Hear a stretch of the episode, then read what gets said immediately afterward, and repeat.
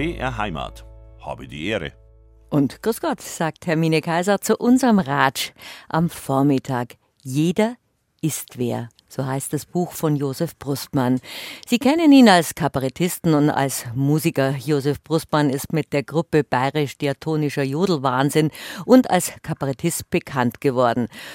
2005 ist er mit seinem ersten Soloprogramm aufgetreten, Leben hinter dem Mond. Und bei mir stellt er jetzt sein Buch, das autobiografisch ist, aber keine Autobiografie vor. Jeder ist wer. Und dieses Buch ist in den Feuilletons hoch gelobt worden und auch von vielen bekannten Schriftstellern.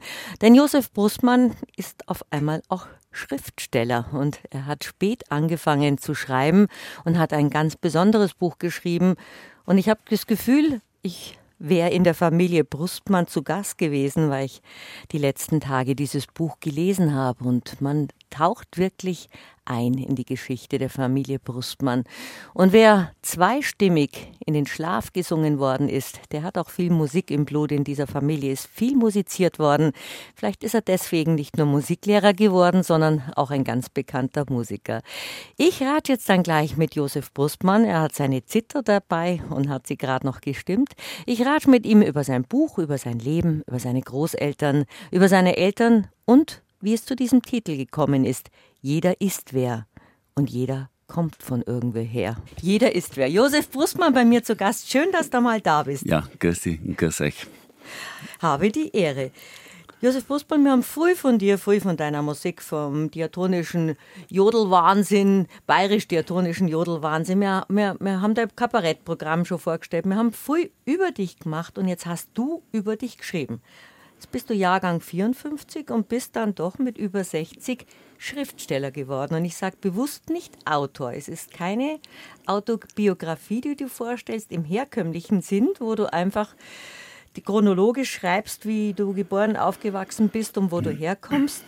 Dieses Buch hast du mir gesagt, das war irgendwie in dir. Und es hat auch den Untertitel Menschenwege in Herzgegenden, auch ein schöner Titel. Wie ist das Buch zu dir gekommen? Wie bist du drauf gekommen, so die Geschichte deiner Familie sehr ungewöhnlich aufzuschreiben? Also angefangen hat es eigentlich nach einem Auftritt in Hamburg. Äh, bin ich vor dem Hotel gestanden, nach einem Kabarettauftritt. Und dann war es wieder so kreislig und da wollte ich nur ins Hotel und ich habe immer ein Bierhalt dabei gehabt, wo ich immer Gedichte reingeschrieben habe. Und da sind mir meine beiden Großväter, die beide ein schweres Schicksal gehabt haben, die sind mir so in die Quere gekommen. Und ich habe losgeschrieben und plötzlich bin ich, habe mich dieses Thema oder diese beiden Kerle haben mich eigentlich wirklich so von der, von der lyrischen Sprache einfach so in eine härtere Gangart rein und in die Prosa getrieben. Und ich bin dann so nach drei Stunden eigentlich fast wieder aufgewacht, Tränen überströmt und, und total zittern, weil es so kalt war. Und das war eigentlich so der Anfang, wo ich gemerkt habe, da ist irgendwie was. Da was, muss was raus. Da, da, da, da, da, da meldet sich was. Und während der Corona-Zeit habe ich diesen Anfangspunkt, der ja schon eigentlich auch ein ganz schwerer und dunkler und düsterer ist, den habe ich dann hergenommen und habe da, da weitergeschrieben und habe mich einfach so durch, ja, durch das Leben meiner Großeltern, meiner Eltern, meiner Geschwister, mich Deiner selber, vielen Geschwister. meiner vielen Geschwister geschrieben. Und das war ein, äh, eine ganz, ganz schöne Reise, weil ich jetzt auch nicht großer Buch vorgehabt habe zunächst einmal. Und weil ich es ohne Druck gemacht habe und, und ohne irgendwelche inneren Schranken. Also mhm. das war ganz federleicht, das ist das gegangen. Das war nicht so, dass jemand gesagt hat, schreib mal der Autobiografie, du bist ein bekannter Künstler, schreib mal was drüber, sondern das ist, wie du gerade erzählt hast, in dir gewesen. Jetzt sind beide, der Huber-Opa und der Brustmann-Opa, vor deiner Geburt gestorben. Du hast ja gar nie kennengelernt. Wir haben ja alle in unserer Generation eher nur mündliche Überlieferung von unseren Großeltern. Fotos hat es wenig gegeben. Bei euch hat es ja auch viel mit Flucht und Vertreibung zu tun gehabt. Wenn, dann hat es so Sonntagsfotos geben, so stattliche von irgendwelchen, wo man eine gelacht hat, von irgendwelchen ernsten Angelegenheiten oder Gelegenheiten. Wie viel hast du von deinen Großeltern denn gewusst? Weil du gesagt hast, du bist dann sozusagen in diese Schwere reingekommen, auch in ihre Sprache, in ihr Leben. Also ich habe relativ wenig gewusst, ähm, auch weil die aufgrund ihre, ihre Lebensabkürzung natürlich auch so ein bisschen, so ein bisschen tabuisiert waren. Da hat man nicht so viel erzählt. Ähm, aber manchmal ist ähm, gar, nicht, gar kein Nachteil, habe ich jetzt festgestellt, wenn man bloß ein paar Sachen weiß, weil man natürlich dann so eigene Innenbilder irgendwo entwickelt. Also nicht, dass man das, sich was zusammenfantasiert, aber ja, man hat, man hat doch so einen bestimmten Eindruck und da kann man da kann man gut schreiben drüber, wenn das nicht alles schon so fertig ist. Mhm.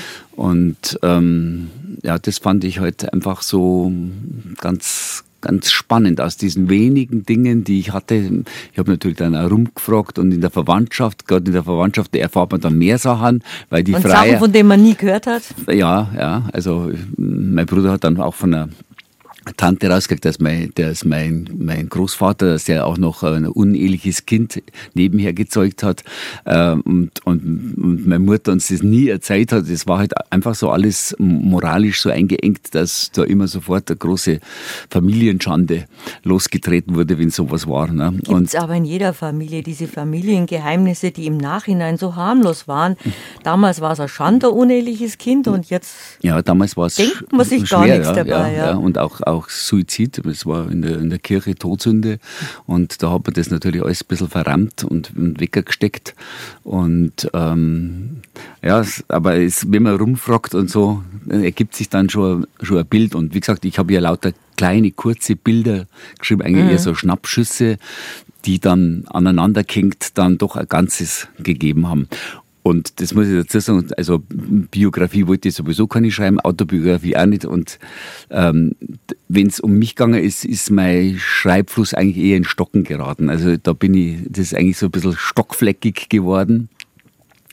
Und ich habe mir leichter da über meine Geschwister oder über meine Eltern oder Großeltern zu schreiben, als über mich mhm. selber.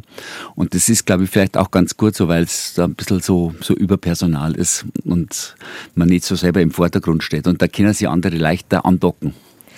Ich habe mir gestern auch überlegt, wie kann man dein Buch jetzt beschreiben, weil es ist eine Autobiografie, äh, eine, Bio, eine Geschichte der Familie Brustmann, eine Geschichte, dieser Zeit, weil du, deine Familie hat auch eine interessante Lebensgeschichte, darüber unterhalten wir uns ja noch ausführlich. Ich habe am Schluss gedacht, eigentlich ist es einfach ein Buch. Ein Buch, in dem man ein Kaleidoskop, du siehst ja, ich habe viele Eselsohren, Entschuldigung, reingemacht, mit Bleistift angestrichen. Und ich habe das Gefühl, obwohl wir uns eigentlich nicht kennen, dass ich dich kenne, weil ich die Familie kenne. Und das machen ganz wenige Bücher mit einem, dass man so eintaucht in dieser Familiengeschichte der Familie Brustmann die aus Böhmen gekommen sind, die dann nach Oberbayern gekommen sind, wo Kriege waren, wo Unglücke waren, wo harte Arbeit war, ein fröhliches Leben, wo viel gesungen worden ist. Schau, ich bild mir ein, ich kenne die Familie, weil man ihr sehr nahe gekommen ist durch die Art und Weise, wie du es geschrieben hast. Auch, dass das so, so einzelne Teile waren, so Bruchstücke und auch viele interessante Fotos, was man so mitnimmt auf der Flucht.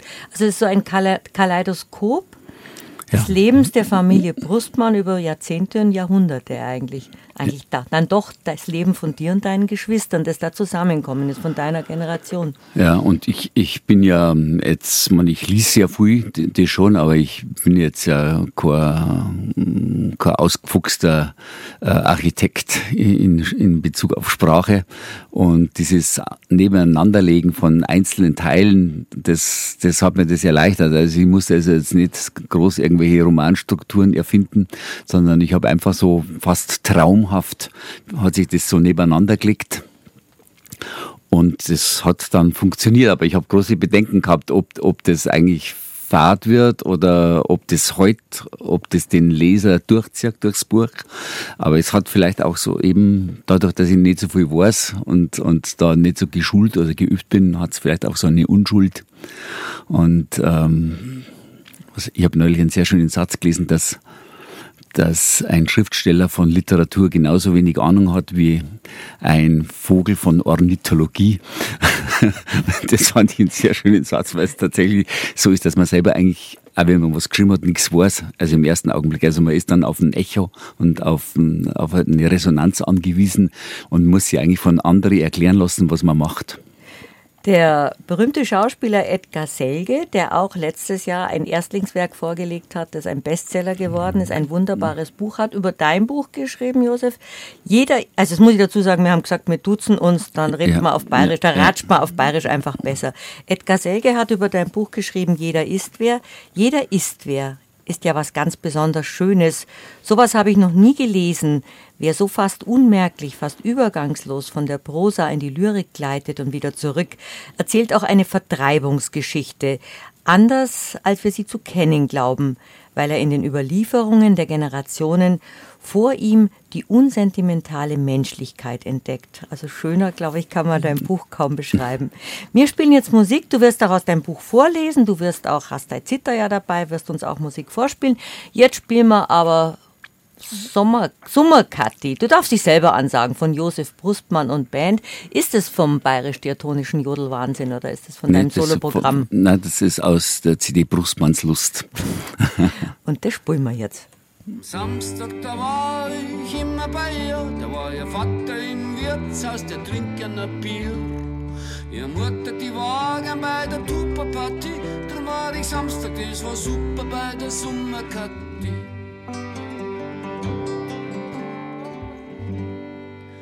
Waren verliebt, wir haben uns geküsst, ich brauch's euch nicht erzählen, ihr wisst, wie schön das ist. Wir haben viel geredet und geschmust dabei und der Kathi ihre Salzstangerl war ein. Josef Brustmann bei mir zu Gast als Sänger, als Kabarettist und jetzt als Autor. Hat das was mit dir gemacht, dass du auf einmal auf einer ganz anderen Seite gelandet bist, deiner künstlerischen Laufbahn? Das Buch ist ja sehr erfolgreich geworden und auch in großen Zeitungen hervorragend besprochen. Zum Beispiel habe ich noch einen Ausschnitt Blick zurück in Liebe. Josef Brustmann ergründet seine Familiengeschichte, seine Kindheit, Erfolge und Scheitern und hat mit jeder Istwer ein ergreifendes autobiografisches Buch geschrieben. Jetzt müssen wir aber bald mal aus dem Buch vorlesen, wenn wir schon so rumrascheln. Wie war es jetzt für dich, dass du jetzt mit solchen Lorbeeren überhäuft worden bist, nachdem du das ja immer als Musiker gehabt hast, jetzt als Schriftsteller? Ja, also ich meine, Michael Krüger äh, begrüßt mich ja auch so als, als Schriftsteller und Schriftsteller ist natürlich schon ein Wort und ähm, es freut dann natürlich schon, wenn jemand diese Krone aufsetzt, aber es wird mir, wird mir die nächsten Monate oder vielleicht auch die nächsten Jahre immer noch schwer fallen, mich als Schriftsteller zu bezeichnen. Vielleicht muss ich nur ein zweites Buch schreiben, um das zu bestätigen, aber im ersten Augenblick äh, überrumpelt es am schon ein bisschen und ist mir schon ein bisschen so, ja, ich bin auch so als als, als, als schüchternes, bescheidenes Kind aufgewachsen und erzogen worden und da prescht man jetzt nicht so nach vorne, aber man freut sich natürlich, klar, wenn, wenn, wenn, wenn so gute Leute dann das, das Buch loben und dich selber so als, als Schriftsteller bezeichnen. Du kommst klar. ja aus einer kinderreichen Familie. Kann man sagen, ja. Eigentlich wart ihr neun, sieben Kinder haben, äh, mit, mit sechs Geschwistern bist du aufgewachsen. Es war schon ein, ein lautes und buntes und dann muss natürlich ein sehr diszipliniertes Leben sein, weil du gerade gesagt hast, dass du schüchtern warst. Also die Bande muss man schon irgendwie zusammenhalten und das hat eure Mutter großartig gemacht. Ja. Deine Geschwister hören jetzt alle zu, die grüßen wir hiermit. Die ganze, ja, genau. die ganze Brustmann-Bande. also es war wirklich, ich habe ja vor kurzem im, im, äh, also letzten Sonntag im Literaturhaus gelesen in München, was für mich auch natürlich eine große Ehre war. Und da waren, dann habe ich ein sehr schönes Kapitel über das Mundharmonikaspiel meines Vaters gelesen. Und der war ja so Lieder bezogen, ganz auf Wien orientiert. Das war damals so diese Kapitale von diesem großen K und K, von dieser Monarchie. Und meine Geschwister waren alle da und ich habe sie zum Schluss rausgebeten. Und dann haben die gesungen und ich, ich habe so zum Wort angefangen. Das war, das war Wahnsinn. Also das hat mich so angerührt wie die da plötzlich gestanden sind und dieses Lied am Brunnen vor dem Tore, das haben meine Eltern schon immer gesungen. Oh, und, und da haben wir aber dann nah am Wasser gebaut beim Brunnen Gott sei Dank haben, haben viele im Publikum auch das Taschentuch gezückt, aber ich saß so Tränen überströmt an meiner Zither. Es war wirklich toll. Aber das ist ja fast wie bei der, bei der bei der Biermöselblasen oder bei der Trapp-Familie, dass die ganze Familie immer musiziert hat. Und was ich vorhin schon gesagt habe, das ist auch in deinem Buch, das hat mich so berührt, dass deine Eltern immer zweistimmig gesungen haben und euch so in den Schlaf gesungen haben. Ich meine, ja, ja. das ist ja dass du gar nicht gewusst hast, dass man einstimmig singt, sondern nur zweistimmig. Ja. Also Musik, jetzt kommen wir wieder auf die böhmischen Wurzeln, Musik war ein, ein roter Faden in euer aller Leben. Dein Papa, der so zärtlich Mundharmonika gespielt hat. Ja, ich kenne die Brustmanns. Ja, ich ja, habe ja, das sehr Buch gelesen. Dein Vater, der so zärtlich Mundharmonika gespielt hat, dass er manchmal gar keine Luft mehr gekriegt hat, weil er Schnaufer vergessen hat. Das, solche Details sind ja natürlich dann beim Schreiben auch wiedergekommen. Warum war so viel Musik in eurem Leben? Also ich glaube, dass tatsächlich, wir haben einen, einen, mein Großvater, der wie ich Josef geheißen hat und wo ich festgestellt habe, dass ich genau neun Monate nach seinem Tod ähm, auf die Welt gekommen bin, der war, hat ein schweres Leben auch gehabt. Er war sehr früh Waisenkind. Der Huber Josef. Der Huber. Josef. Und ähm, hat, glaube ich, so die, den ganzen Schmerz, den er in sich getragen hat, natürlich später dann auch so mit viel Wein und Gesang so ein bisschen ruhig gestellt und äh, hat sich an seinem 65. Geburtstag hat er so einen schönen Rausch gehabt, dass er beim Heimgehen auf der Bank sitzen geblieben ist und erfroren ist.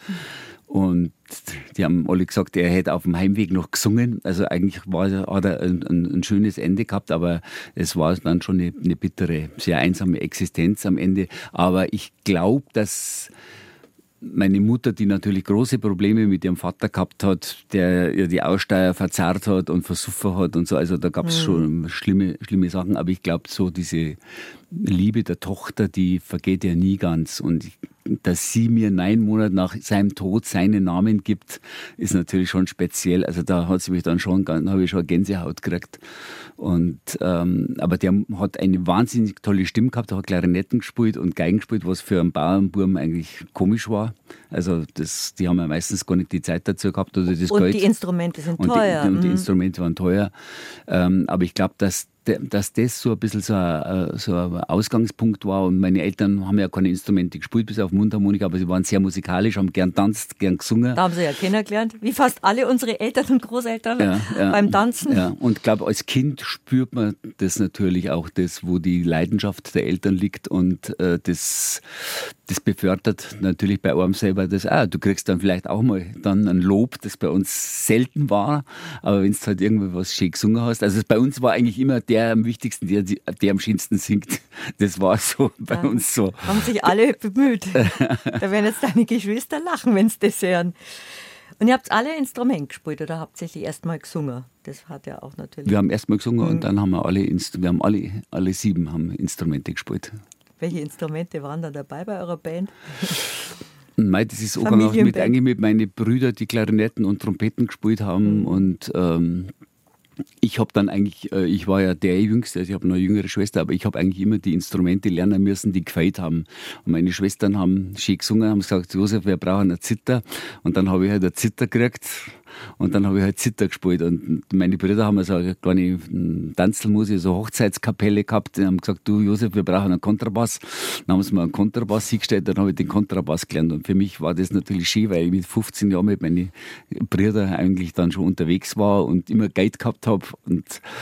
Aber ich hab, bin eigentlich ich habe eigentlich auch nie geübt. Es war immer nur mit den großen Geschwistern mitsausen und spulen. Ähm, also es ist mir ganz, ganz leicht gefallen. Und wie ich dann später Musik studiert habe, dann war es eigentlich richtig schwer, weil da habe ich zum ersten Mal üben müssen. Und bist auch Musiklehrer geworden. Das Ich war deine erste Musik- Karriere. Ja, genau. Ich war der Musiklehrer zehn Jahre. Eine schöne Zeit. Wobei Musik ja nicht das beliebteste Fach in der Schule war.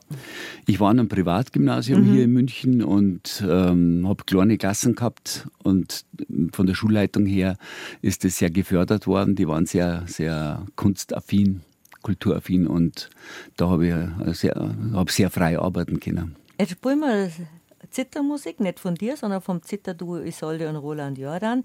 Und danach redet man nochmal über, über deine Großväter. Ich meine, in der Familiengeschichte hört sich das schön an, wenn man sagt, am 65.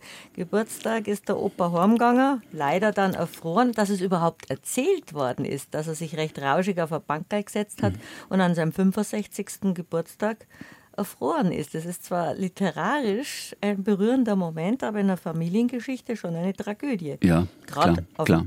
gerade wenn man Ja, auf dem. Bauernhof ist. Da hat der. Ernährer gefehlt und der Bauer. Ja, ja, ja.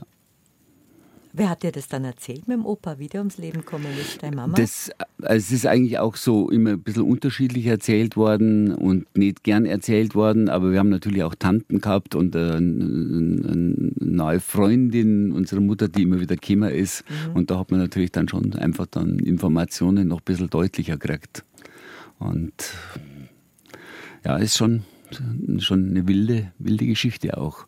Und es ist vielleicht ähm, das Komplizierte, wenn man, wenn man sich so in so Schicksale schreibt, dass man vielleicht eine Sprache findet, die das, das Schwere halt einfach vielleicht ein bisschen leichter macht, sodass mhm. einem das Gewicht nicht auf die Zehen fällt, sodass einem das Schwere nicht erdrückt, sondern dass, dass man dem, dem nachgeht, dass ja auch was entstanden ist. Der hat ja Kinder in die Welt gesetzt. Der ist auch für meine Existenz letztendlich verantwortlich. Der und du ist, trägst auch seinen Namen. Ich trage seinen Namen und wir machen alle Musik. Mhm. Und das, also von daher war das für mich auch schon eine Wertschätzung und eine Würdigung ihm gegenüber, was er uns hinterlassen hat. Und jeder ist, wer ist auch meinem Großvater natürlich ganz ins, ins Besondere geschuldet. Und dadurch, dass du seine Geschichte nach vielen Jahren nochmal erzählt hast, hast du ihm auch ein kleines Denkmal gesetzt. Jeder ist wer, so heißt das Buch von Josef Brustmann mit dem schönen Untertitel Menschenwege in Herzgegenden. Jetzt liest uns Josef Brustmann aus seinem Buch vor. Welches Kapitel hast du dir ausgesucht? Das ist das Kapitel über die Zither, passend zur eben erklungenen Musik. Wie viele Instrumente ich spiele, weiß ich nie genau. Es sind zwischen sieben und zehn, je nach Anspruchshaltung und ob man Mundharmonika und Maultrommel noch dazu zählt. Aber dass die Zither mein Herzensinstrument ist, das weiß ich in- und auswendig. Mit acht Jahren habe ich was mit der Zither angefangen. Mein erster und dann auch schon letzter Zitterlehrer war ein Pfarreranwärter aus dem Waldrammer Priesterseminar. Er war scharf auf meine Schwester. Als Zitterlehrer verkleidet hat er sich bei uns eingeschlichen. Als er meine Schwester hatte, endete der Unterricht abrupt. Das war nach der sechsten Unterrichtsstunde, aber da war ich eh schon besser als er. Meine Schwestern haben schön gesungen. Vor der Schule flocht ich ihnen mit meinen geschickten Fingern die Zöpfe. Nach der Schule begleitete ich sie beim Singen auf meiner Zither. Es gibt alte Tonbandaufnahmen, leider und Gott sei Dank. Meine Präludien waren oft nur wirres, verstümmeltes Tongestammel, gerne unterbrochen durch Kunstpausen, von deren unheimlicher Überlänge ein John Cage nie zu träumen gewagt hätte. Die Zwischenspiele endeten bisweilen in einer falschen Tonart, ein einziges Desaster, mir selbst damals völlig unbewusst, Gottlob. Doch meine Schwestern waren unverwüstlich. Lange Jahre dilettierte und delirierte ich so vor mich hin. Etwas Haltung nahm mein Zitterspiel erst an, als ich bei Gesangsausflügen meiner Schwestern auf richtig gute Zitterspieler traf. Mit 16 Jahren, einem Alter, in welchem sich meine Altersgleichen in die Stones, Pink Floyd oder Creedence Clearwater Revival verliebten, begegnete ich einem Zitterquartett aus Wegscheid, zwei Forstarbeitern, einem Flößer und einem Zimmermann, vier steinalten Klanghölzern, die mit drei Zittern und einer Kontragitarre über 50 Jahre lang zusammen musiziert und sich zu einem genial musikalischen Blasebalg zusammengeschnauft hatten. Ihr Repertoire ging über das Volksbayerische weit hinaus und wilderte in Klangsphären eines Mozart, Franz Schubert, eines Johann Strauss oder der Wiener Salon- und Unterhaltungsmusik. Ich war hin und weg. Lange später noch wäre ich eigentlich lieber in die Beatles oder in Bob Dylan vernarrt gewesen, aber heute bin ich für immer stolz auf mich. Die Wegscheider Musikanten, sie sind schon alle lang hinüber, aber in mir, da spielen sie noch immer die vier, ich weiß nichts Schöneres. Und immer haben wir gesungen zu Hause, jeden Tag einfach so aus Freude und immer mehrstimmig. Das Singen ist für mich so wie Ein- und Ausatmen. Das Singen zur Zither ist mein ganzes Leben. Wenn ich einmal tot bin, wird es mir sehr fehlen dann stirbst bitte so schnell nicht, Josef Brustmann, weil du hast dein Zitter jetzt mitgenommen. Spulst uns lieber was vor. Legen wir mal dein Buch beiseite. Jetzt gleich, oder? Ja. Geht's? Ja, ja. Ich sing vielleicht was. Oder? Ganga? Das ist Ganga. Ein bisschen warm spielen.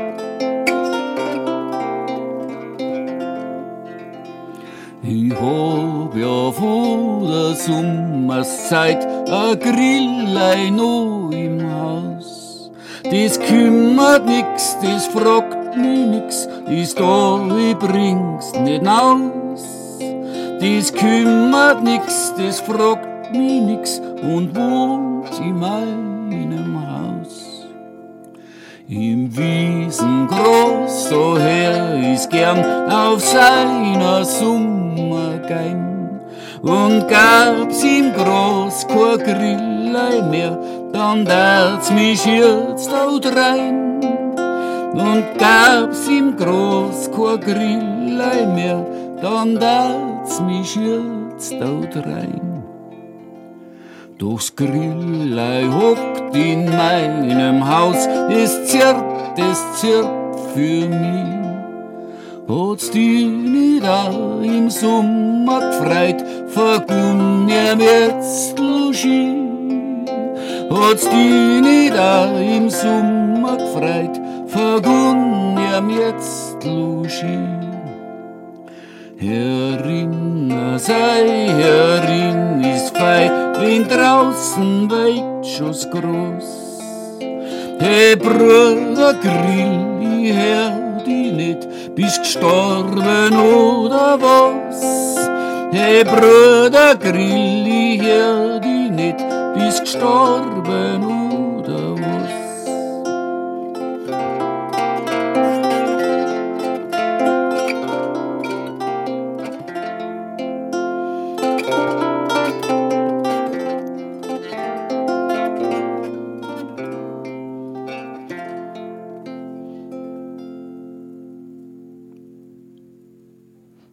Danke, Josef. Brustmann. Josef Brustmann stellt sein Buch vor und hat jetzt gerade wunderbar gespielt und gesungen mit der Zither. Die Musik war in eurem Leben, in eurem Brustmann-Familienleben sehr präsent und ihr wart ja auch so ein eigener Kosmos als Familie, weil ihr gehen musstet. Ihr seid in Böhmen, Tschechien, so genau kannst du es jetzt besser erzählen, wo deine Familie hergekommen ist. Die mussten innerhalb von ein paar Stunden, dein Großvater war im Krieg, deine Mutter musste mit der Oma auf einmal gehen, mit vielen, mit drei Kindern mit, damals mit drei erst. Kindern, ja. ja. Das ist ja auch so ein, eine Zäsur, ein Einschnitt im Leben der Familie Brustmann, die seit vielen Jahren oder Jahrhunderten da gelebt haben. Du kannst den Okodau, glaube ich, heißt der Ort. Kodau, ja. ja du, du kennst eure Geschichte besser als ich, auch wenn ich das Buch gelesen habe. Und das macht ja auch was mit einer Familie. Wir sind ja bei BR Heimat und wir reden am Ende der zweiten Stunde auch nochmal über Heimat. Heimatvertrieben zu sein. Ja, der Heimatverlust, das war und ist natürlich ein, ein, ein, schweres Trauma. Das hat sich bei meinen Eltern, also bis zum Schluss, ich, also ich, die haben bis zum Schluss sich eigentlich so, so diese Flurnamen, in denen es da gewirtschaftet haben, haben sie sich immer wieder erzählt. Also Abends im Bett Hanif Doi und, und so. Also, und ich, ich kann mich noch erinnern, ich bin, einmal habe ich es besucht, da waren sie schon im Bett gelegen und der Schlüssel lag ja immer zuverlässigst am Klofenster und da bin ich halt rein, dann stand ich so und ich habe gar kein Licht gemacht. Und dann haben sie mit mir geredet, wie es mir geht und was alles so ist und so. Und dann plötzlich sind sie abgebogen und sind eigentlich in ihre Heimat zurückgekehrt und haben dann plötzlich so über die, die letzte Sau gestanden. Die haben mich ganz Gute vergessen. Sau. und, und, und über die letzte, also so eine gute Sau und nie ein Fackel druckt und so und so lagen sie da so ohne, ohne Zähne, so, so, und haben so, so, so geredet, also eine gute Sau und nie ein Fackel druckt und nie und Dings und, und das war, und, und, und dann haben sie von ihrem letzten Pferd, das einer der Russe aus dem, aus dem Stall gezogen hat. Und das ist den Russen dann zweimal abgehaut und immer wieder treu brav in den Stall zurückgegangen. Und dann, dann haben die einfach so über diese Zeit geredet, aber da waren sie schon wirklich an ihrem, an ihrem Lebensende und haben mich ganz vergessen und so, ah ja, Josef. also es war wirklich, da hast du gemerkt, dass das, das, diese Heimat, die haben sie praktisch bis zum Schluss im Herzen, äh, im Herzen getragen und und, und die, Heimweg gehabt. Zur Heimat gehört ja auch Heimweg. Ja, wahrscheinlich schon auch, wobei das Waldram natürlich ein, gro ein großes Glück war. Mhm. Aber mein Vater hat ja bis zum Schluss dann also seine, seine, seine, seine Lieder auf der, auf, auf, auf der Mundharmonika gespielt und das war wirklich sehr zart und sehr, sehr, sehr anrührend, aber das war natürlich natürlich ein, großer Schmerz, klar. Also als für einen Landwirt, also sein, sein Hof und sein, seine Viecher und, und, und sein, sein Grund und Boden. seine Äcker zu verlieren, mhm. das ist natürlich schon unglaublich. Ja. Das war ja auch sein Leben. Das, das war sein Leben. Ja. Das ist ja im bäuerlichen ja. Leben so. Dein Hab und Gut, dein. Sach, egal wie groß oder klein es ist, und deine Viecher, das sind dein Leben seit Generationen. Und das tut weh. Und das ist wahrscheinlich eine Wunde immer im Herzen. Ja, deiner, aber er hat immer. Ja, Entschuldigung. Nein, nein, im, im, im, eine Wunde im, Herzen deiner, deiner Eltern gewesen ja. oder deiner Familie. Und es bleibt auch natürlich, klar, wenn du mit Eltern, die so entwurzelt sind, wenn du aufwachst, und dann überträgt sich natürlich einiges an, an, an, an Unsicherheit und, äh, und ähm, ja, Traurigkeit auch bestimmt. Es übertragt sich schon auf die Kinder. Und bei mir ist es eigentlich schon so, dass ich so, dass man, dass es gar nicht so leicht wird. Ich meine, ich spiele Zitter und, und, und, und sing und, und, und alles was in Bayern so an Kultur ist, das liebe ich über alles. Aber irgendwie bin ich manchmal auch so ein bisschen, ein bisschen ein, ein, einer, der ein bisschen fremdelt. Mhm. Und meine Kinder sind jetzt schon wieder da, hier eingehaust und so. Ja, das ist ja da, dann schon die dritte das Generation. Das ist die nächste Generation, ja. aber man selber übernimmt natürlich dann schon nochmal dieses Fremdsein der Eltern übernimmt man natürlich ja. automatisch.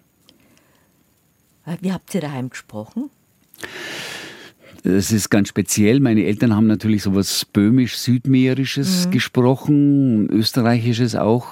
So Böhmackeln. Ja, das ist so Böhmackeln, hat man mhm. gesagt. Ähm, und meine großen Geschwister, ich habe ja eine Schwester, die 15 Jahre älter ist und Brüder, die 10 und 11 Jahre älter sind, die haben natürlich dann in Oberteisendorf, wo meine Mutter dann gelandet ist, haben die natürlich sofort sich ähm, akklimatisiert und sofort in der Schule natürlich dann bayerisch gelernt. Und ich habe meine Sprache nicht von meinen Eltern, sondern ich habe meine Sprache von meinen älteren Geschwistern. Also mhm. ich bin praktisch mit dem bayerisch also aufgewachsen in einem Dorf in Waldram bei Wolfertshausen, wo es ja aber lauter Flüchtlinge gab, wo eigentlich keiner bayerisch geredet hat. Aber ich habe es von meinen Brüdern gelernt und von meinen von meine Schwestern. Also nicht die Muttersprache, sondern die Geschwistersprache. Ich habe ich hab eine Geschwistersprache. Und genau. daheim, wie redet eine Familie untereinander? Weil da hat man ja seine eigene Sprache. Gerade sozusagen als Flüchtlingsfamilie bildet man ja so eine Blase. Also da, ja. da, da, spricht man so, wie, wie daheim gesprochen wird. Haben dann deine Geschwister oberbayerisch geredet oder ja. bayerisch geredet und deine, deine Eltern eher so böhmisch eingefärbt? Ja, genau. Und wobei man sagen muss, dass natürlich dieses böhmisch-mährische, österreichische hm. Wien war ja so der, der, der, der der Punkt, wo sie alle hingedacht und hingelebt haben, ähm, das ist natürlich jetzt vom Oberbayerischen gar nicht so weit weg. Aber meine Eltern haben natürlich ihre Sprache, haben sie auch ein bisschen akklimatisiert, aber die haben ihre Sprache weitergesprochen, aber wir haben halt einfach bayerisch geredet. Wir sind mehrsprachig gewesen. Wir sind, ja, von das ist aber auch so eine aussterbende Sprache. Das war die letzte Generation, die das gesprochen hat und die haben sie ja wahrscheinlich konserviert weil sie nicht mehr zu Heim waren, nicht ja, mehr in der ja, Heimat ja, waren. Könntest du es noch so reden wie deine Eltern oder hast du nie so gesprochen? Na, aber es gibt ein Gedicht, das kann ich nachher raushauen, mhm. über, über Mutter, Muttersprache, das sogar im, in einem Deutschbuch von der achten Klasse im Gymnasium äh, abgedruckt wurde, weil es eben da um eine aussterbende Sprache, das böhmisch-mährische, die Leute sterben aus und die Sprache stirbt. Ja, und das ist ja auch spannend. Und in dem Gedicht zähle ich auch nochmal diese böhmischen Laute und die auch spannend waren, äh, weil die heute keiner mehr versteht, zähle ich das alles auf. Ich hoffe, dass ich es noch rausfinde. Aber deine Eltern haben weitergemacht. Dein Vater kam dann aus dem Krieg oder aus Kriegsgefangenschaft und ja. hat deine, deine Mutter mit den drei kleinen Kindern und die Oma gefunden, beziehungsweise deine Oma hat dann gar nicht mehr gelebt nee. in Oberteisendorf und dann war die Heimat verloren die war verloren, ja, für, für immer verloren. Mein Vater ist dann öfter hingefahren und äh, meine Mutter hat sich eigentlich nie getraut. Erst ganz spät haben wir alle miteinander mal noch einen Ausflug gemacht mit den Eltern. So du hast auch so ein schönes Foto, deine Eltern von hinten, Hand ja, in Hand. Ein altes Paar, das euch dann gezeigt hat, wo sie miteinander tanzt haben, wo sie sich das erste Mal gebusselt haben. Geküsst haben, ja. Mei, das war, das war schon berührend. Und wo ihr nach dem Schatz gegraben habt, den Slivovitz und den Dokumenten, die, die Mama vergraben hat in der, in, dem, in der großen Scheune, die noch gestanden ist. Ja, also von das, das, das Haus war, das, das, das stand nicht mehr, aber die Stallungen standen mhm. noch, ein großer, großer Stall. Und meine Mutter hatte praktisch im letzten Augenblick zwei große Holzfässer vergraben. Und in einem hat es halt Gewand und Schmuck und äh, das Hochzeitskleid. das Hochzeitsgewand hat es drin gehabt und im anderen hatte sie 50 äh, Liter Ballon mit selber gebranntem Slivovitz. Und dann sind wir halt einfach zu dem Bauern, dem das gehört hat, sind wir hingegangen und gesagt, also wir würden gern graben und wenn wir es finden, dann teilen wir das. Also machen wir ein großes Dorffest. Und ich habe dann mit meinen zwei Brüdern, wir haben dann also gegraben und, und gesucht und äh, meine Mutter hat gesagt, ja, da war es und da war es. Aber nach, nach, nach, über 50 nach, nach über 50 Jahren ist natürlich die Erinnerung beim, beim Teufel Teufel. Und äh, ich nehme mal an, dass die Russen natürlich äh, und die Tschechen haben natürlich alle gewusst, dass alle vergraben haben und haben natürlich gemerkt, wo ist das Erdreich, wo ist das locker und haben mit Stangen gesucht und das, da, da war nichts mehr, da war nichts mehr zu finden. Aber die Aktion war natürlich wahnsinnig, ich mit meinen Brüdern. Da auf der Suche nach 50 auf, Liter Slivovitz. Auf der Suche nach 50 Liter Slivovitz. Und diese Fantasie, wo wir gedacht haben, dass wir da einfach mit den Tschechen dort da große, ein großes Gelage machen, das war natürlich toll. Von daher war es schon wert. Und wie war es für deine Eltern, in die verlorene Heimat zurückzukommen? War das sehr schmerzhaft oder oder eher berührend? War, war eher, eher berührend. Also meine Mutter hat lange Jahre große Angst gehabt. Ich weiß auch nicht warum, aber vor irgendwas, sie hat das nie erzählt, wo, wo die Angst herrührte vielleicht, dass da diese Sehnsucht nochmal wieder stärker wird. Und mein mhm. Vater, der ist aber öfter gefahren äh, und hat auch noch ein paar Bekannte gehabt. Dann gab es auch noch eine weit entfernte Verwandte, Marie Brusmanova. Die, die Kursen, die haben wir dann auch aufgesucht. Also es war schon war eine sehr lohnende Reise, wenn man, wenn man einfach weiß, wo man dass seine man, Wurzeln hat und wo man, ja, für, wo, wo man herkommt mh, und wo man eigentlich vielleicht aufgewachsen wäre. Ja. Haben deine Eltern damit dann besser abschließen können? Und ich finde es ja auch schön, dass sie beide im hohen Alter Hand in Hand ja, ihren ja, einen Hof nochmal besuchen konnten. Ja, ja. Nee, das war. Und was, was auch sehr mm, eindrücklich war, dass die Bäuerin, die den Hof dann übernommen hatte von meiner Mutter.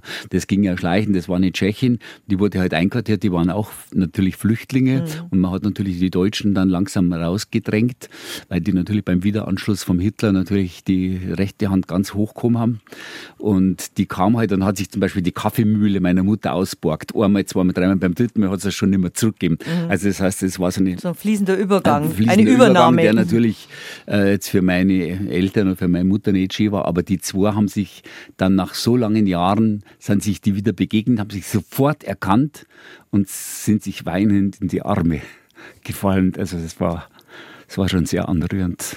Dass es nochmal gemeinsam erleben konnten. Ja.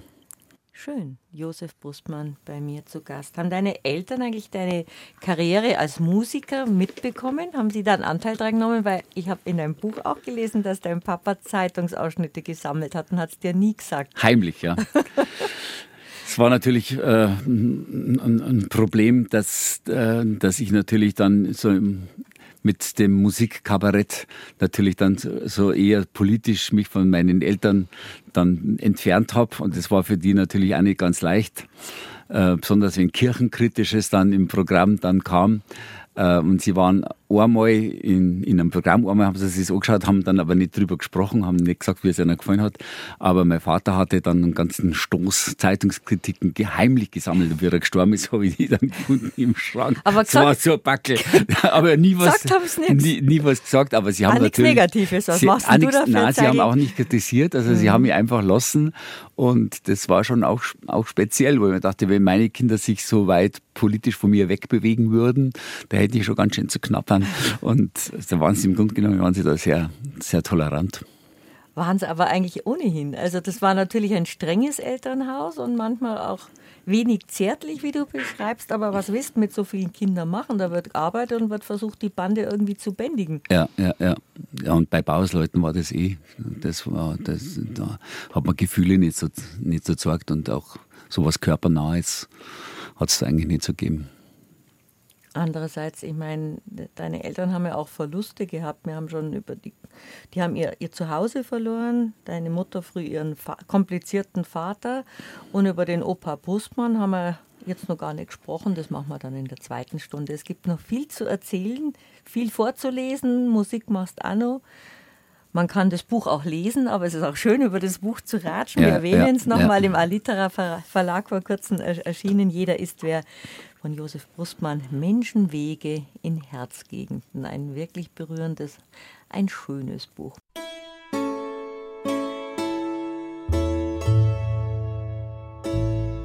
BR Heimat. Habe die Ehre zur zweiten Stunde von unserem Ratsch heute mit meinem Gast Josef Brustmann, Kabarettist, Musiker und jetzt auch Schriftsteller. Jeder ist wer, so heißt sein Buch, das wir schon in der ersten Stunde begonnen haben vorzustellen, mit dem Untertitel Menschenwege in Herzgegenden, erschienen vor einiger Zeit im Alitera Verlag und von dem Feuilletons hochgelobt ein berührendes, ein schönes Buch, ein wärmendes Buch und ein ungewöhnliches Buch. Wir reden drüber. Wir ratschen und verratschen uns auch ein bisschen. Josef Brust mal bei mir zu Gast. Jetzt haben wir gerade schon angefangen, darüber zu reden in der ersten Stunde, wie deine Familie aus Kudau in Böhmen, Tschechien, nach Oberbayern gekommen ist und dann habt ihr einen ganz seltsamen Lebensweg genommen. Ihr wart ja in Oberteisenberg, da hast du auch Fotos. Teisendorf. Oberteisendorf, Entschuldige, weil du jetzt vorhin mhm. vom Berg geredet hast. In Oberteisendorf und da habt ihr in so einem Austragsheisel gewohnt beim Ehepaar auf kleinsten Raum und die Kinderschar ist gewachsen und der Raum ist nicht mitgewachsen. Das war schon sehr bescheiden.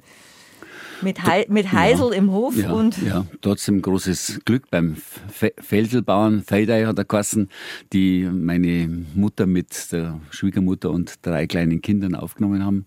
Und war für uns Kinder natürlich auch ein Glück, weil du hast nicht frieren müssen, du hast nicht hungern müssen und alles andere nimmt man als Kind ja nicht so wahr. Gleichzeitig hast du natürlich in schönster Landschaft im freien spielen können und als Kind sieht man das als Glück, als, dass als man kind barfuß erlebt, rumrennen kann. Und du hast ja geschrieben, der Lederhosen, die hat, du hast in der Lederhosen gelebt und die Lederhosen um dich rum ja. mit allen möglichen, was man heute halt hingeschmiert hat, ist ja. weich geblieben. Ja. Für die Kinder, ihr wart ja eine große Bande.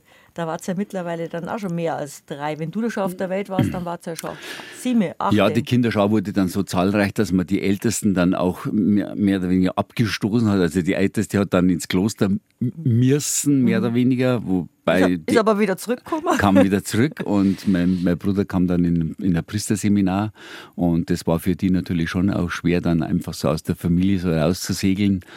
Ähm, aber meine, meine, Eltern waren halt auch froh, weil die wussten, da, da gibt es kostenlos Bildung, da gibt es Ausbildung, gibt es Versorgung. Die Kirche hat das ja umsonst gemacht und die haben sich natürlich damals keine Gedanken gemacht, dass das natürlich schon auch fürs Herz der Kinder nicht so wahnsinnig zuträglich ist. Und die haben schon, schon, schon sehr gelitten darunter.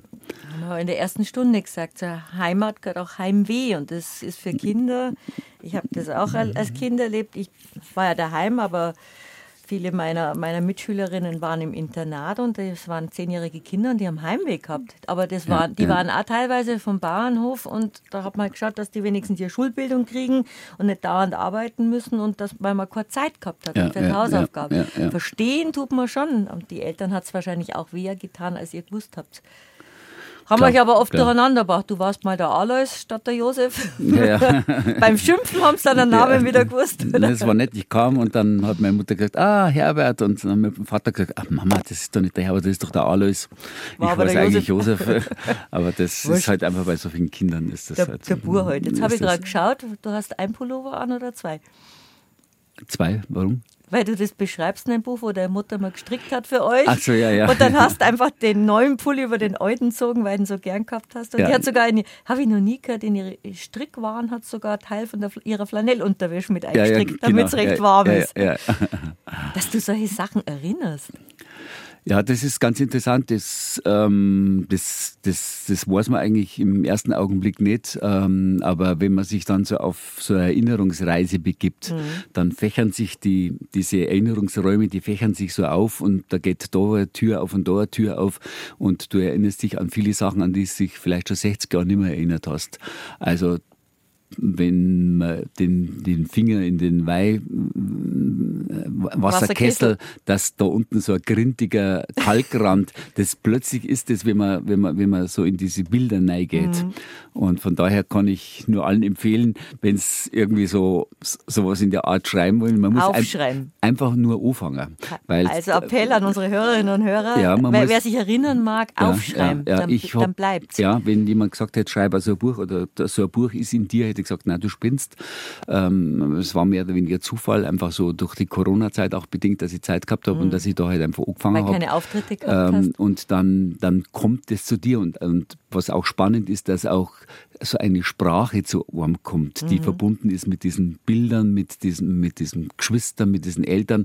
Und ähm, neulich hat, man zu, hat jemand zu mir gesagt, das wäre spannend, weil ich, wenn ich über meine Großväter schreibe, eine andere Sprache habe, wie wenn ich über meine Geschwister oder meine Eltern oder meine Kinder schreibe. Also dass sich mhm. auch die Sprache auch Langsamer, verändert. Schwerer, eigentlich schwerfälliger. Ja, sie geht so ein bisschen mhm. zurück und es wird so ein bisschen altmodischer.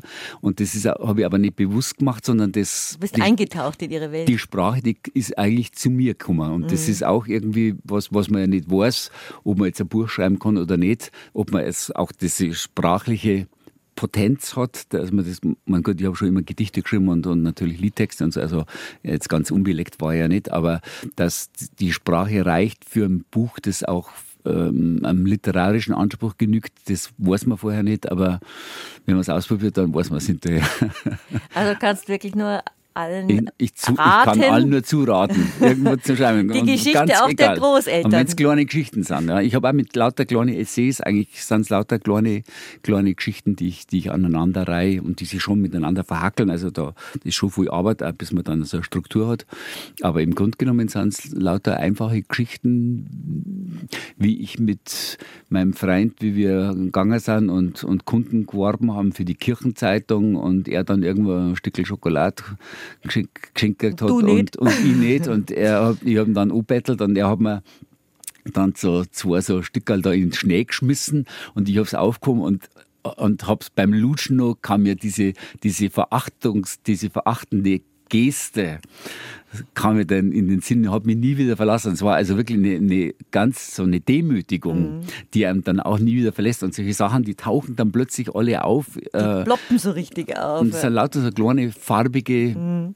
Fotos eigentlich und das ist, ist schön. Also ich habe sehr gern geschrieben, ich habe viel geschrieben und lang geschrieben und mit großer Lust und ähm, ja, ich kann es nur jedem empfehlen. Aber apropos Fotos, du hast auch viele Fotos drin von den Großvätern, also haben es deine Eltern auf der Flucht dann doch alte Fotos mitgenommen. Ja, alte Obwohl Fotos. Das, deine Mama so schnell ohne Mann mit Kindern und, und Oma einfach schnell ein paar Fotos zusammenpackt. Ein paar Fotos waren da, das sind dabei, ja. Ist erstaunlich, dass man das doch schnell nur mitschnappen kann, weil so ein kann man die Erinnerungen nicht so festhalten. Zum Beispiel der Opa, der erfroren ist, der Josef Huber, ein fescher Mann oder mit Familie und Pferden der Opa.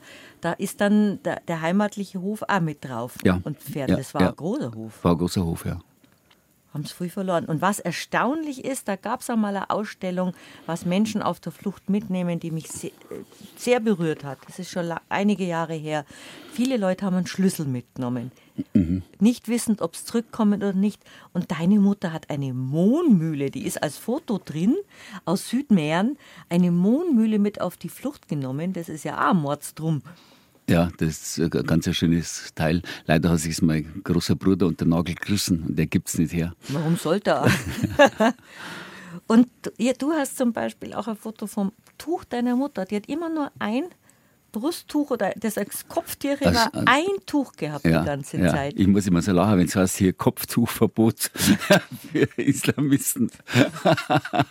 Meine Mutter hat nur Kopftier Kopf, Meine Oma auch. Und ich weiß. Und Mützen hat man damals nicht ja. gehabt. Kopftiere, Gebetbuch, Rosenkranz. Ja. Und so ist und Hagelstecker und so ist meine Oma in Kirch gegangen. Ja, ja. bei der war es übrigens im Weihwasserkessel nicht der Kalk, bei meiner Oma war das der Rahm, da war mehr Segen drin. Da war mehr Segen drin. Mhm, also oben beim mhm. Weihwasser hat sie immer gesagt, nimmt es von oben, da ist mehr Segen drin. Das, das ist der Rahm. Vielleicht war da bei euch auch mehr Weihwasser drin. Ja. Aber dann haben deine Eltern eine Mohnmühle mitgenommen. Ist die dann Meine benutzt Mutter, ja. worden? Die ist, benutzt worden, natürlich, selbstverständlich. Bis, war bis da die Mondkapseln geschreddert, oder? Ja, da hat man den Mond gemahlen, weil mhm. Mond kannst du ja bloß genießen, also im Kur oder wenn du einen Strudel machst, der muss gemahlen sein, wenn nicht, dann dann liegt der Dämon äh, im Mund wie Sand. Mhm. Also den kannst der ist unverdaubar. Den kriegst du den kriegst gar nicht obi. Also das ist, wenn man also ungemahlenen Mohn zu sich nimmt, das ist verheerend. In Österreich haben wir die böhmischen Milchspeisenköchinnen so einen hohen Ruf gehabt. Hat es bei euch dann Mondstrudel gegeben? Oder? Ja, alles ja, klar. Ja, ja. Die Küche der Mama ja, prägt ja. einen auch. Mhm. Und das Schultertuch von der, der Bruder hat die, die Mondmühle, du hast das Der Schultertuch, das, das habe hab ich geerbt und das ist natürlich dann schon auch, dass es so, so Erinnerungen dann triggert, dass man dann halt einfach wieder in so alte Geschichten leichter, leichter zurück, zurückfällt. Und ich weiß noch, wie ich so mit, mit, mit fünf, sechs Jahren mit meiner Mutter immer in die Kirche gehen durfte. Es war irgendwie fast ein bisschen so eine Auszeichnung. Mhm. Und dann hat man die Mutter mal allein gehabt.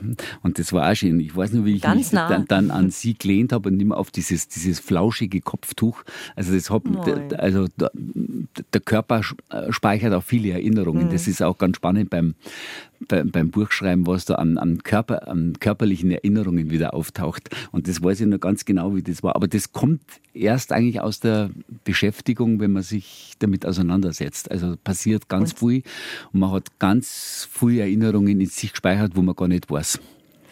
Deine Eltern haben noch ein paar ungewöhnliche Sachen mitgenommen. Bei uns als Lavoir kosten, bei euch Lavor. Lavor das war ja. so eine Blechschüssel, wo dein Vater dann, wo, die, wo eine Fußwaschung war in der Kirche und er, der Flüchtling, ja. hat bei der Fußwaschung dabei sein dürfen, genau. hat sich die Füße ordentlich in dem Lavor gewaschen. Ja, genau. Und das war für euch Kinder auch was Besonderes. Also was die mitgenommen haben, deine Mutter hat immerhin in, innerhalb von 24 Stunden Kind und Kegel zusammenpacken ja, müssen und Wohnmühle und Lavor mitgenommen.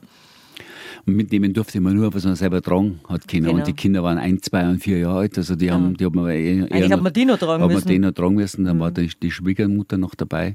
Und Lavor ist übrigens ein, ein, ein schönes Wort, weil sich in dieses ähm, südmährische, was ja auch ähm, stark auf Wien ausgerichtet war, weil sich da immer natürlich auch viel Französisches und Italienisches eingemischt hat und das kommt natürlich aus dem Lavoir, also, also vom Waschen, aus dem mhm. Französischen. Aber im Dialekt heißt es Lavoir. Bei uns war es das Lavoir. Ein Foto hast noch drin, Vater, Mutter und Großmutter in der Kutsche. Das waren eigentlich schon vermögende Bauern. Ich meine, das war ja, zweispännig. Ja, ja. Und bei aller Demut, die meine Eltern natürlich als Flüchtling gehabt haben, und da ist man natürlich ganz unten, ganz klar, ohne alles, wo man sich wieder hocharbeiten muss, aber so ein gewisser Stolz war schon auch da. Mhm. Äh, und das kam schon auch daher, glaube ich, dass das halt einfach auch stolze Bauersleute waren. Wir sind auch und, wer. Jeder ist jeder wer, wie ist du wer. schreibst. Ja. ja genau. Wir sind wer. Wir waren mhm. mal wer. Und das war, glaube ich, für ja. viele Flüchtlingsfamilien, die erklären mussten, wir sind jetzt nicht bloß die armen Flüchtlinge, wir waren schon auch wer da, ja. wo wir daheim ja, sind. Klar, und das hat klar. vielen, vielen wehgetan, die dann angekommen sind, vertrieben waren und gesagt haben, wir sind doch wer, wir waren auch mal wer. Wir sind bloß nicht, nicht bloß die Bittsteller. Ja, Gleichzeitig war das ähm, Anlanden hier, Anstranden hier in Bayern natürlich ein großes Glück. Und ich glaube, dass meine Eltern am Ende ihres Lebens äh, nicht mehr in die Heimat zurückgegangen waren, auch wenn es Nur in die Erinnerung. Wär, Nur in die Wir hatten überlegt, weil äh, wie wir da, da nochmal einen Besuch gemacht haben, da wäre das Ganze, der, der Bauernhof zu kaufen gewesen, mhm. ähm, weiß nicht, äh, 50 Cent der Quadratmeter, also sportbillig, wo wir schon überlegt haben, ob man es miteinander macht. Aber mei, das ist so weit weg, was, was, was, was hat man da? Und irgendwie passt das jetzt nicht mehr in die Geschichterei. Der Mama hast du auch ein großes Denkmal gesetzt, die du sehr, sehr geliebt hast und die euch geliebt hat. Und du beschreibst auch in deinem Buch, dass sie viel gesungen hat, wahrscheinlich mhm. auch ab und zu Mario Lanz an, dass sie während der Arbeit immer gesungen hat. Mhm. Und dass ihr selbst im Waldraum in eurem Haus eine richtige Duin im Spagat gehabt habt. Nein, im Stragula. Der Spagat war ja der, ja. der Faden im Stragula, wo Mama immer hier und her ist. Ja, genau, ja. Das waren halt unsere Mütter, die einfach zwischen Küchenherd und Tisch hin und her sind und Wursteln gemacht haben und Wäsche gewaschen. Und keiner hat Dankeschön gesagt, das war selbstverständlich. Und Mama hat immer gesungen. Aber wie ihr nach Waldraum kommen seid, darüber müssen wir reden. Also ihr wart in Obertheisendorf in diesem Austragshäusl. Die Familie ist gewachsen und gewachsen und dann seid ihr dann nach sind wir nach Waldram gekommen, das kurz vorher noch Föhrenwald hieß. Und, und, das kennt man noch aus der Geschichte, dass man, das war dort dieses große Lager, durfte man damals, glaube ich, gar nicht sagen. Dieser ja, durfte man schon sagen. Schon für die, für die Displaced Person, also ja, auch für ja. viele, viele jüdische Menschen, die überlebt haben und dort angekommen sind, erstmal, um dort vorübergehend zu bleiben. Wie vorübergehend das werden würde, wusste keiner. Und dann ist was ganz Eigenartiges passiert. Aus Föhrenwald wurde Waldram. Ja, der Name war natürlich auch ver verbraucht. Also ursprünglich war es, war es Arbeiterlager für die Munitions- und Pulverfabriken in Gerardsried, mhm. die größte Munitionsfabrik. Also Waldram unter, ist in der Nähe von Wolfratshausen, muss man genau, sagen. Genau, und, und liegt zwischen Wolfratshausen und Gerardsried. Mhm. Und das war also die größte Munitionsfabrik in, äh, unter Adolf Hitler. Und da war halt Arbeiterlager. Dann später haben Kriegsgefangene dort gearbeitet und wie die dann am, am Kriegsende dann weg sind, hat man dann Juden dort praktisch auf, als Auffanglager genommen. Mhm. Das war dann unter amerikanischer, unter amerikanischer Führung. Und da war dann, hat sich sofort wieder so ein richtiges Städtelleben dann praktisch eingestellt mit Laubhüttenfest und koscherer Großküche und Religionsschulen, und Synagoge Synagogen und, und, und, und, Feste und Dings. Also es war wirklich. Und Mikve, also mit ja, dem Ritualbad. Genau. Und ähm, was auch interessant war, in der Zeit haben 56 Juden ge äh, praktisch Geschäfte angemeldet. In, der, in diesen zehn Jahren gab es mhm. 56 Handwerker, die dann praktisch schon wieder einfach gearbeitet haben, um sich halt ihren Lebensunterhalt zu verdienen. Und äh, es gibt, gab wahnsinnig viele kleine Kinder, es gab wahnsinnig viele Geburten. Also das war so ein, einfach so ein Aufleben. Jetzt ist alles vorbei und jetzt geht es wieder voran, jetzt geht es wieder ins echte ins echte glückliche Leben rein. Und dann wurde ähm, das Föhrenwald war natürlich verbraucht auch vom, vom, vom Namen her mhm. durch dieses äh, Zwangsarbeiterlager und, und dann hat man das eben nach, nach einem Benediktinerabt äh, nach Waldram benannt. Und mein Vater war bei einem Bautrupp dabei, die diese Ortschaft wieder renoviert haben. Und die katholische Kirche, also das Ordinariat, die haben also geschaut, dass dann wieder lauter praktisch Flüchtlinge, kinderreiche Flüchtlinge, katholische da, reinkommen. Also sie brauchten Führ Führungszeugnis von einem katholischen Pfarrer, einen ähm, Flüchtlingsausweis und einen kinderreichen Ausweis, zu dem dann die Leute Karnickelpass gesagt haben.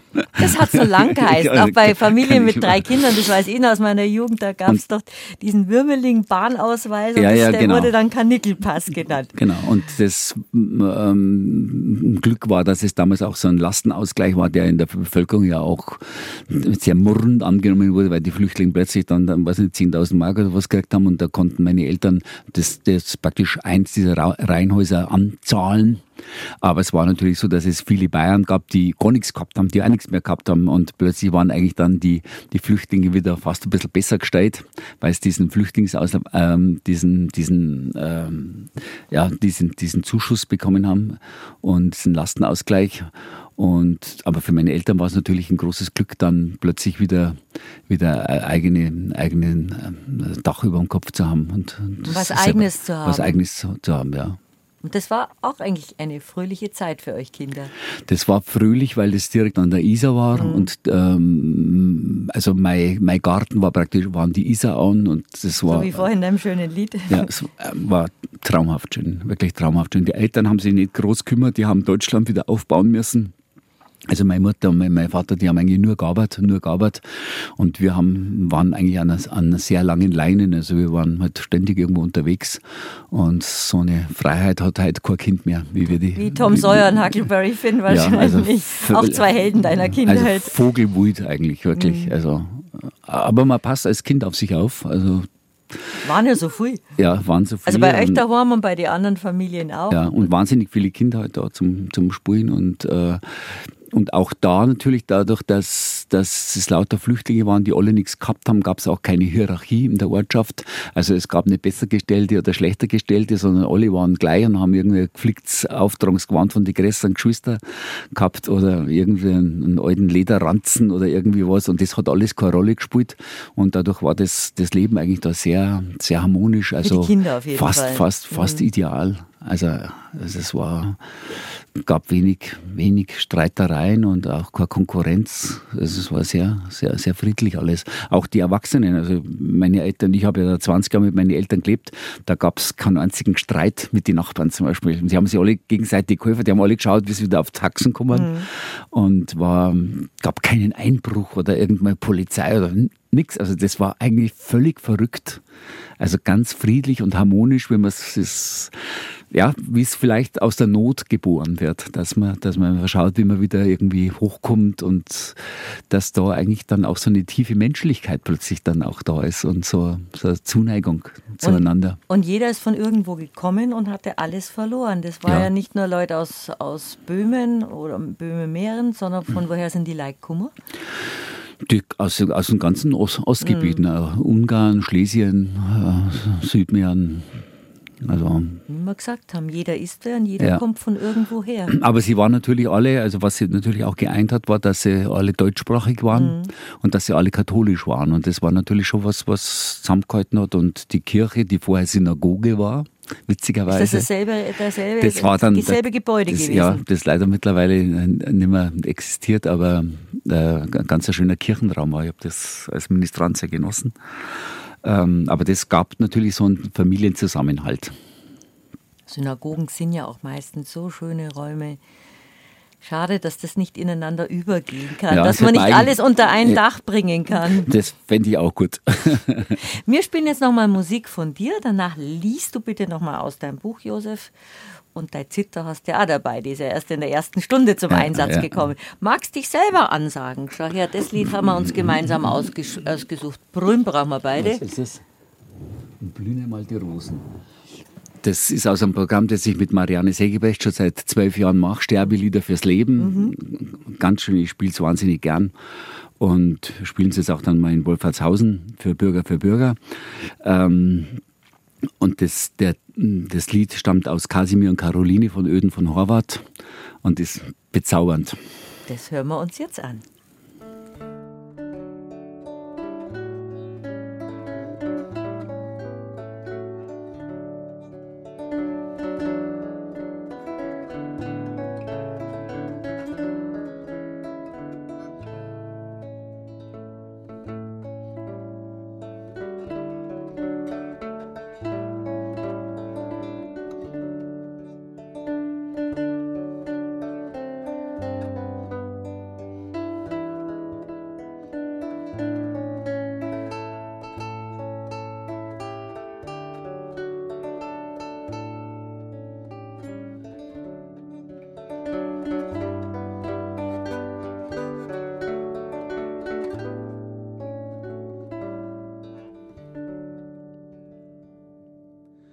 und blühen einmal die Rosen, ist der Winter vorbei.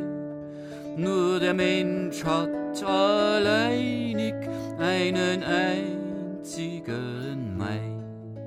Und die Vöglein, die ziehen und fliegen wieder her.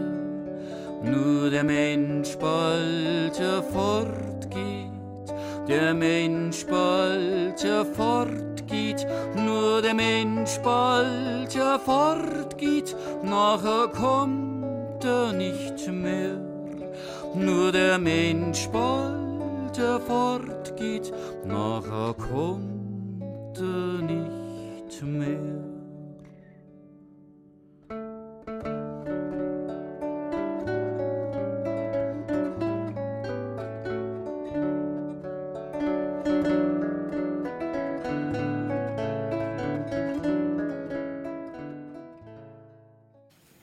Berührend, Josef Brustmann. Das ist schon auch was, dieses Fortgehen, was dich sehr beschäftigt, weil wir jetzt halt auch schon über 60 sind und du jetzt die Erinnerungen an deine Eltern und Großeltern aufgeschrieben hast. Aber wir haben in der ersten Stunde schon gesagt, wir reden über den frühen Tod beider Großväter. Jetzt haben wir über den Josef Huber, dein Namensgeber, der Opa Josef, den du nie kennengelernt hast, geredet, Josef. Und jetzt kommt der Opa Brustmann noch dran, der hat ja auch ein tragisches Ende gefunden. Du bist dran, ja. über deinen Opa zu erzählen. Da lese ich jetzt gleich einfach ein Gedicht. Mein Großvater, der heimlich die junge Magd liebte, die ihm die müden Bauernfüße streichelte, bevor sie nach Wien wegging für immer, hatte noch einen Veilchenstrauß im Rucksack für die Magd, die für immer wegging, ohne Veilchenstrauß, der im Rucksack lag, als mein Großvater mit 65 Jahren, ohne noch den Veilchenstrauß der Magd zu geben, mit seinem Jagdgewehr ins Herz sich schoss und sein Blut, Rucksack und Veilchenstrauß rot tränkten, und sich mein Großvater im Schall und Rauch eines Herzblattschusses seiner Liebe vergewisserte, die nur der Magd galt, aber nicht meiner Großmutter, die heimlich nur meinen Vater liebte, der auch mich nur heimlich lieben durfte und umgekehrt. Und das ist die Geschichte vom Großvater, wo man in der Familie aber erzählt hat, der wäre irgendwie hängen geblieben, als er mit dem Quer irgendwie im, im, im Obstbaum ein bisschen rumgewurschtelt hat. Ja, also die Geschichte war immer, die so ein bisschen drüber lag, dass er praktisch mit seinem Jagdgewehr, mit dem entsicherten Gewehr Nüsse vom Baum schlagen wollte. Was kein Mensch macht. Was natürlich kein Bauer und kein Jäger ja. macht. Der wartet, bis die Nüssen herunter Aber sind. man hat sich halt nicht umgebracht. Ja, aber ich habe natürlich von die genaueren Erkundigungen habe ich natürlich dann von, von den Verwandten einholen können und das war natürlich schon wie alt war der, der Opa Brustmann der da war, gewesen? Der war auch 65, beide, beide eigentlich im gleichen Alter. Ist aber auch eine tragische Familiengeschichte. Ja, ja, ja. Witzigerweise habe ich mit 65 angefangen, das Buch zu schreiben, ungefähr. Passt auch wieder. Passt auch. Aber das sind so die Familiengeschichten, die man hört, und da haben wir jetzt schon ein paar Mal drüber geredet, die man sich merken soll, weil man sie auch den Kindern weitergeben soll. Deine Geschwister haben mit großer Freude dein Buch gelesen und sich, ihr habt doch sicher viel darüber geredet und euch erinnert. Und wie haben deine Kinder reagiert?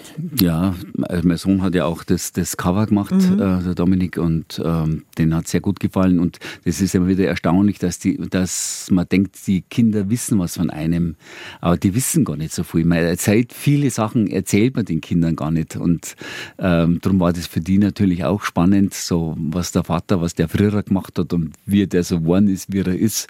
Das ist, ist also für alle Beteiligten und meine Geschwister waren natürlich auch sehr interessiert, was schreibe ich über die.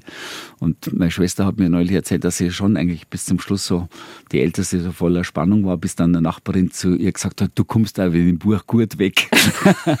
Mit der Mama hat er in der Küche tanzen gelernt. Dabei hast du da nicht sehr viel Geschick bewiesen, Josef. Lieber Musik gemacht und schreibst auch dein Buch, du sitzt gern. Darum können wir jetzt zwei Stunden gemütlich beim Ratschen einfach nur hier sitzen, wie bei Loriot. Ich möchte einfach nur hier sitzen. Aber wir haben gesagt, wir sitzen nicht nur, du liest auch aus deinem Buch vor. Was hast du uns jetzt für eine schöne Stelle rausgesucht? Reich. Die Natur bei meinen Eltern war noch in Ordnung. Man könnte auch sagen, sie hatte noch eine Ordnung. Es gab da eine große, selbstverständliche, unausgesprochene Verbindung zwischen Mensch und Natur. Man war eins. Alleine schon dieses Fieber meiner Mutter nach Regen, wenn es lange zu trocken gewesen war im Sommer, wie wenn ihr ureigenster Körper dürsten oder gar verdursten würde, so dringlich ging ihr sorgenvoller Blick durchs Küchenfenster zum Himmel hoch, fast bettelnd oder zumindest schwer hoffend auf Regengewölk und Regen für die welkende Natur. Sicher trug sie immer wieder viele Kannen voll aufgefangenem Regenwasser, Ameisen fleißig in ihre Beete, aber das waren Tropfen auf heiße Steine in Zeiten, da der Regen wochenlang ausblieb. In ihrer alten Heimat noch hatte es immer diese Bittgänge gegeben über die Fluren, welche die Bauern zusammen mit dem Hochwürden Rosenkranz betend abhielten, um den Herrgott milde zu stimmen, um ihn sich geneigt zu machen. Und mit welcher Innigkeit man in den Meiern dachten, die allerschönsten Lieder in den Himmel hochschickte. Das Wetter, es schien beeinflussbar, vom lieben Gott, dem Wettermacher gemacht. Auch er schien beeinflussbar so, wenn uns Kindern schlechtes Wetter prophezeit wurde, wenn wir nicht aufaßen am Abendtisch oder das mutwillige Abbrechen von Wetterkerzen prompten Blitzschlag zur Folge hätte. Bei schweren Gewittern stellte unsere Mutter eine Kerze ins Fenster, um den Blitzschlag vom Haus wegzuhalten. O heiliger St. Florian, verschone unser Haus, zünd andere an, beteten die Bauern die alte Litanei vom heiligen Florian, dem Schutzheiligen gegen alle Feuersbrünste, schlau umbiegend. Wenn es brannte, rannten dann doch alle und schleppten aufopfernd die Wasserkübel für die Nachbarn. Glaube und Aberglaube rankte sich wie ein fein verästeltes Schützwerk um alles Natürliche und Kreatürliche. Die Natur war ein starker Gegenspieler, die Natur war stückweise Gott selbst. Und wenn ein Gewitter, ein Blitzschlag nur milden Schaden anrichtete, stifteten die Bauern kunstvolle Kerzen, Votivtafel, Martal oder sogar kleine Wegekapellen. Es gab noch eine Ordnung bei meinen Eltern. Hier stand der Mensch, dort die Natur, und Mensch und Natur gehörten zu Gott. Und wenn meine Mutter einen ihrer selbstgebackenen Brotleibe anschnitt, vergaß sie dabei nie, vorher mit der Messerspitze drei kleine Kreuzlein in die Mehlhaut dieser Weizenfrucht Gottes zu zeichnen. Brot wegzuwerfen fällt mir auch heute noch sehr schwer, und als Kinder schabten wir den grünblauen Schimmel bedenkenlos und ohne jeglichen Graus vom Brot hoben das weiße Schimmelhäutchen von der Himbeermarmelade, schnitten den faulen Apfel, die faule Birne aus, nur nix wegschmeißen, nur nix verkommen lassen, du nit urrassen, bur, was so viel verschwenden hieß und sich aus dem lateinischen urgere ableitete. Lebensmittel waren kostbar und hatten einen Wert, nicht nur einen Geldwert, sondern auch einen metaphysischen Wert, einen Gotteswert. Und meine Eltern stellten sich in der Reihung Gott, Natur, Vieh, Mensch ganz hinten an. Josef Brustmann, jeder ist wer. Danke. Und irgendwann mal, ihr habt ja wenig ferngesehen, Josef, aber euch ist Musik gemacht worden. Warst ja mal bei, bei die Brustmanns ist mehr gesungen und Musik gemacht worden als geredet. Fast. Und wenn man viel singt, dann streitet man nicht. Und das ist äh, natürlich ein großes Geschenk, das uns die Eltern auch mitgegeben haben, dass wir sieben Geschwister uns wirklich sehr, sehr gut verstehen. Und da hat die Musik natürlich auch viel dazu beigetragen. Wir haben ja viel Musik gemacht und sind dann schon früher mit dem Goethe-Institut nach, nach Schweden oder nach Frankreich oder, oder England gefahren und das, das schweißt natürlich auch zusammen. Und wenn wir zusammenkommen, wir fangen sofort zum Singen an. Und jetzt war ich gerade im Literaturhaus am, am Sonntag und habe da gelesen, aber meine Geschwister sind auch aufgestanden, da hat die Leute alle zerlegt. Und dann plötzlich sieben Geschwister so aus, aus ein, einem Herzen, kann man sagen, eigentlich zum Singen anfangen. Das ja. hat schon äh, Kraft. Bei meiner Familie tanzen es auch alle waren, aber nicht. Bei uns kann keiner singen. Aber irgendwann mal ist dann in eure Musiktruhe aufs Radio kommen. Und da habe ich in deinem Buch was gefunden, was du, woran du dich sicher auch noch erinnerst.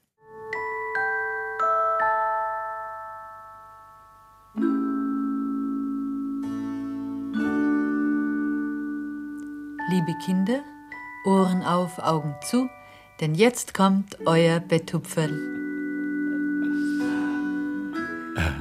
Gestern war der Geburtstag des Bayerischen Rundfunks, 75 Jahre BR. Und dann haben wir das auch gespielt. Und dann habe ich es gestern Abend in deinem Buch gelesen, dass man daheim gerannt ist, obwohl man an der Isar gespielt hat, weil es gekommen ist. Also das hat dich, Radio hat dich schon auch geprägt. Radio hat mich sehr geprägt und ähm, es gab ja immer dann auch Hörspiele und so, wo wir dann halt einfach dann drei, vier, fünf Kinder, sind wir um diesen Grundig, sind wir da um dieses magische Auge, sind wir da rumgelernt und haben da dann reingehorcht. Und das war war schon faszinierend. Das war, war auch eine, eine Welt, die von außen auf uns zukam. Aber das andere, so unsere Unterhaltung und unsere Unterhaltungsmusik, die haben wir selber gemacht und das mhm. war natürlich auch ein großes Glück.